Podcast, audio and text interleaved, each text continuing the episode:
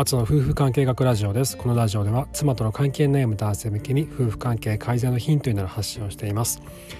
妻と口論になるとついつい感情的になってしまったりとか言わなくてもいいと分かっていることも言ってしまう。そんな時どうすればいいのか。どうすれば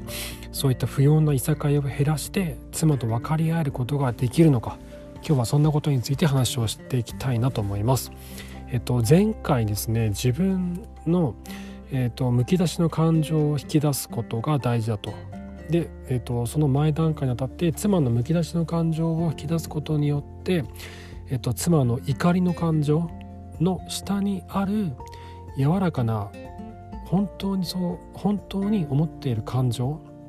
そうそういった柔らかなソフトな感情ですね悲しみとか、えー、寂しさとかそういった柔らかな感情を引き出すことそしてそこに寄り添うことが大事だという話を前回したんですけれども、えっと、最後にですね、えー、まあ、妻からそういったむき出しの感情を引き出すと同時に僕ら夫も自分自身が持っている柔らかな感情むき出しの感情を出すことが大事だという話を最後にしました。で今日はどうやったらそういう自分の、えーと、僕ら夫が持っているむき出しの感情を出すことができるのかということについて話をしたいなと思うんですね。でこれって結構難しいなって思う人多いと思います。僕自身も難しいと思います。で僕もすごいこう気持ちを妻に言いたいんだけどなかなか言えな言えないもうなんか口からこう出そうとしてるんだけどすごい突っかかって出てこないみたいなそんなことが今でも僕あるんですよね。でこういう話をねあのもう300回ぐらい300は近く ラジオやってますけどそれでもまだちょっとなんか引っかかっちゃってなんか自分のこうなんか弱い部分を出せないとかっていうのが未だにあったりするんでこれは結構ね大変な作業だと思うんですよ。でそんな作業をどうやったらスムーズにできるのかということをちょっと今の段階僕が持っていることについて話をしたいなと思います。であのなんだろうなこれ2つあると思うんですよね。その自分自身がその弱みを出せない男男だから出せないみたいなそういった男らしさに無意識のうちにとらわれていて自分の感情を口にする機会が少ないまま大人になってしまった人間僕もそうなんですけどそういう人間はなかなか自分の弱みを口にすることができないなと思うんですね。でこれが一つの理由でもう一つの理由は妻が自分の気持ちを僕の気持ちを受け入れてくれないんじゃないかっていう不安がある人がねいると思うんですよ。自分自身があの素直な気持ちこういうことがあって悲しかったとか寂しかったとかそういったことを言った時に妻がその僕らがこう出した夫側の感情を素直に受け取ってくれないんじゃないかっていう不安感そういった不安があるから言えないっていうケースもあると思うんですね。でもそれは妻にとっても同じなんじゃないのかなって思うんですよ。あなたの妻も自分の気持ちを受け入れてくれるという心理的な安全性がないからこそ心の奥にある柔らかなむき出しの感情これを外に出そうとしないんじゃないのかなと思うんですね。ですのでまずは妻のむき出しの感情を受け止めてそっと言葉を返してあげることが大事だとそこに寄り添うことが大事だと思うんです。でその上でこちらからも自分の持っているむき出しの感情を出していくとでこれ方法なんですけど僕僕が今考えている方法は3つあるんだと思うんですね。で1つはお互いにとって心理的安全性が保たれるように注意するっていうのが1つ目なんですね。例えばそのあなたがむき出しの感情を外に出した時妻との関係の中でこういうことがあった時にすごく辛かったとか寂しかった。こういうことされた時にすごく辛かった。こういうこと言われた時にすごく寂しい気持ちになった。ということを言った時に妻から否定されたら辛いですよね。え何言ってんの？いやいや。あなえこっちの方が大変なんだけど。とかね。今更何言ってんの？とか。そういう言葉が頭に浮かぶと思うんです。浮かんじゃうと思うんですよ。こういうこと言い返されるんじゃないのかなとかって。で実際そんなことになってしまったらもう自分の気持ちは話したくないって思ってしまいますよね。で、えっと、妻があなたのむき出しの感情を否定しないようにするにはあなたの妻があなたのむき出しの感情を受け入れる準備を整えておく必要があるんですね。もう何も準備しないままですともしかしたら妻はいやな何自分のことばっかり言ってるの？みたいな風になる可能性もあるわけなんですだからまずはまずはこちらから先に妻のむき出しの感情を受け止めるっていうことが大事だと思うんです。それについては前回と前々回お話をしたのでそちらを聞いていただければと思います。そしてあなたの妻が自分は夫に受け入れられているということが感じることができたならばあなたのむき出しの感情もあなたの妻は受け止めることができるようになると思うんです。あなたの苦しみもあなたの悲しみも受け止めてくれるようになると思います。で2つ目はですねじゃあどどうやってその自分の気持ちを出していくのかってことなんですけどこれって自分の柔らかい部分むき出しの感情に触れるっていうのはとっても辛いんですよね。なぜならば弱い自分とか情けない自分と向き合うことになるんですよ。誰もが自分の中でこうありたいっていう理想像があると思うんですね。でも弱い自分情けない自分醜い自分っていうのはこうありたいっていう理想像とかけ離れた姿かもしれない。というかほとんどの場合はそうだと思うんですよ。自分はこうありたいと思う姿とはかけ離れた自分を直視することになる。これって辛いですよね。見たくないです。僕自身も見たくないですもん。そういった自分の弱い部分とかっていうのは。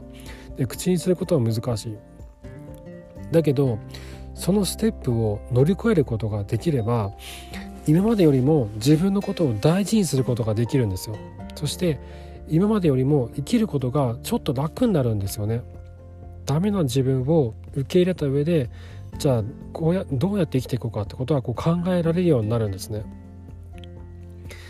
で僕が、えっとね、そう覚えてるのが何年前だろう3年前か4年前に僕軽いうつ病になったことがあって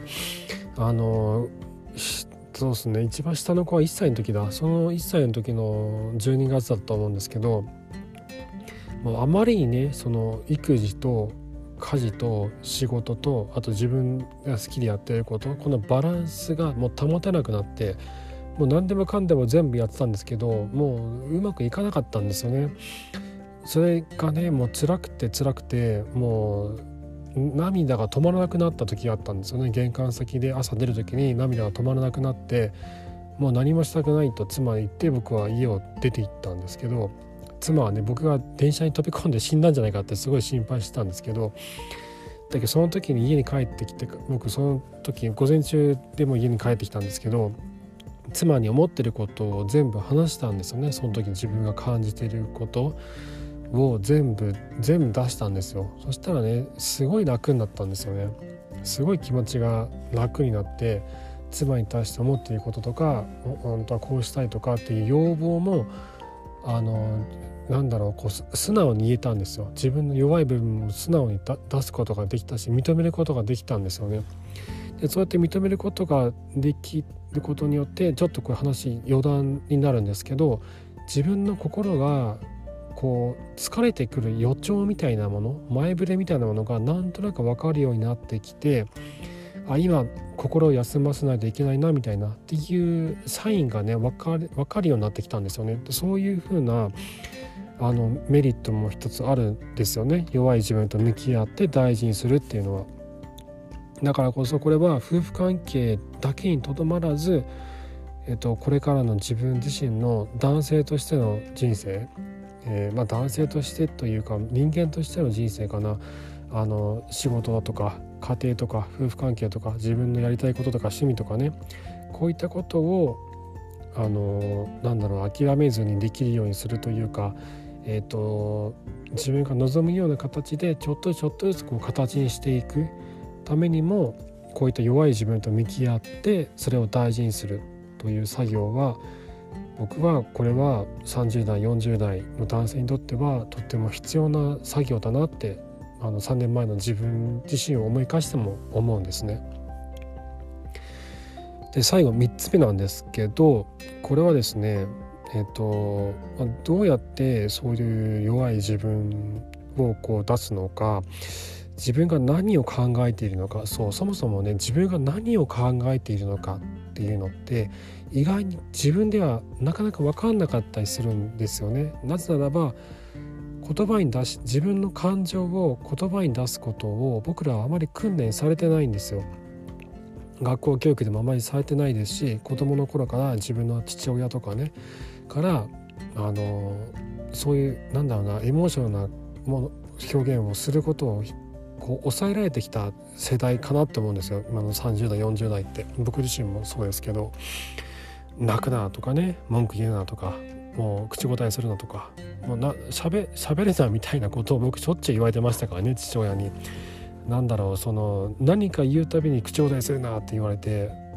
たもう「はい」しか言っちゃいけないみたいなそういう親子関係だったんですよ子供の頃って。でそうなると自分の感情をね言葉にする能力って失われていくんですよね。でまあそんな感じですねあの僕ら30代40代の男性はなかなか自分自身の気持ちに気づきにくいじゃあどうやってそれを気づくの気づいたらいいのかっていうことなんですけどノートに書き出すっていうのが僕はすごく良かったんですよね。僕が何に何を考えているのか何をしたいのかどうしたいのか僕よくノートに自分の気持ちを全部書き出すんですよ。そして、えっと、これからやりたいこととかについても自分のやりたいことも書いてそれに対する課題も書いて問題解決方法についてもそこにこうあの箇条書きにこうどんどん書いていくんですね。時にはマインドマップを使いながら書いたりするんですけどそうするとすごい自分の感情が整理できるんですよね。でそうやって言葉にすると言語化するとあのなんだろう悩みの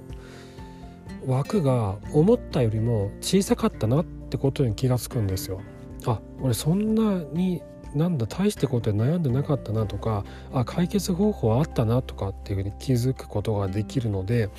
書き出すっていうのはすごく僕おすすめです。でそれでもダメだったらどうしても自分の中からそういったソフトなむき出しの感情を出すことができないという場合は第三者に話を聞いてもらうってことも方法の一つだと思うんですね。でこれは、えっと、昨日もご紹介した「えっと、私をぎゅっと抱きしめて」という本があって、えっと、こちらの中で、ね、書かれている感情焦点化療法っていう心理療法があるんですけどこれによって自分の気持ちとか妻の気持ちってことをこう、えっと、引き引き出していってでお互いがそれを理解して、えっと、夫婦の絆を深めていくっていう心理療法なんですけど例えばこういったことを行っている公認心理師さんとか臨床心理師さんを探してその方とのカウンセリングを通して自分の弱い部分を見出していく見つけていくっていうのも一つの方法だと思うんですね。で、えー、とこういった、えー、とカウンセリングは、えー、と公認心理師とか臨床心理師で資格を持っている方の方が得意なんですよね。その心理療法になるのでなのでそういった資格を持っている方を探して話を聞いてもらうっていうのも一つだと思います。あとはすごく気の受ける友人とか何でも話せる人に自分の気持ちをこう相談するこれ女性がよくやるんですよね。女性が何か相談する時に自分の友達とかにこうひたすらこうなんか話し続けるおしゃべりするっていうその中で自分の気持ちをこう探していくってことがあるので男性もこれやった方がいいと僕思うんですよね友達の会話とか友人とかとの会話の中で、えっと、自分の気持ちを外に出す訓練そうこれ感情を外に表現する訓練になるんですよね誰かと会話をするっていうのは。でお互いにお互いのことをこう否定しないような関係性の人間と話をすると心理的安全性も担保されているので私が幸せになって僕は感じてます。僕もそういう人がいます。はい。ということでですね一旦ちょっとここで切るんですけど、えーと、自分の感情を、えー、僕ら夫側が自分の感情を出す引きずり出すと引き出すための方法は3つってことで1つがお互いにとって心理的安全性が保たれるように注意する。2つ目が弱い自分と向き合い大事にする。3つ目がノートに書き出したり第三者に話を聞いてもらうということでお話をさせていただきました。はいということで一旦ちょっとここで切らせていただきます。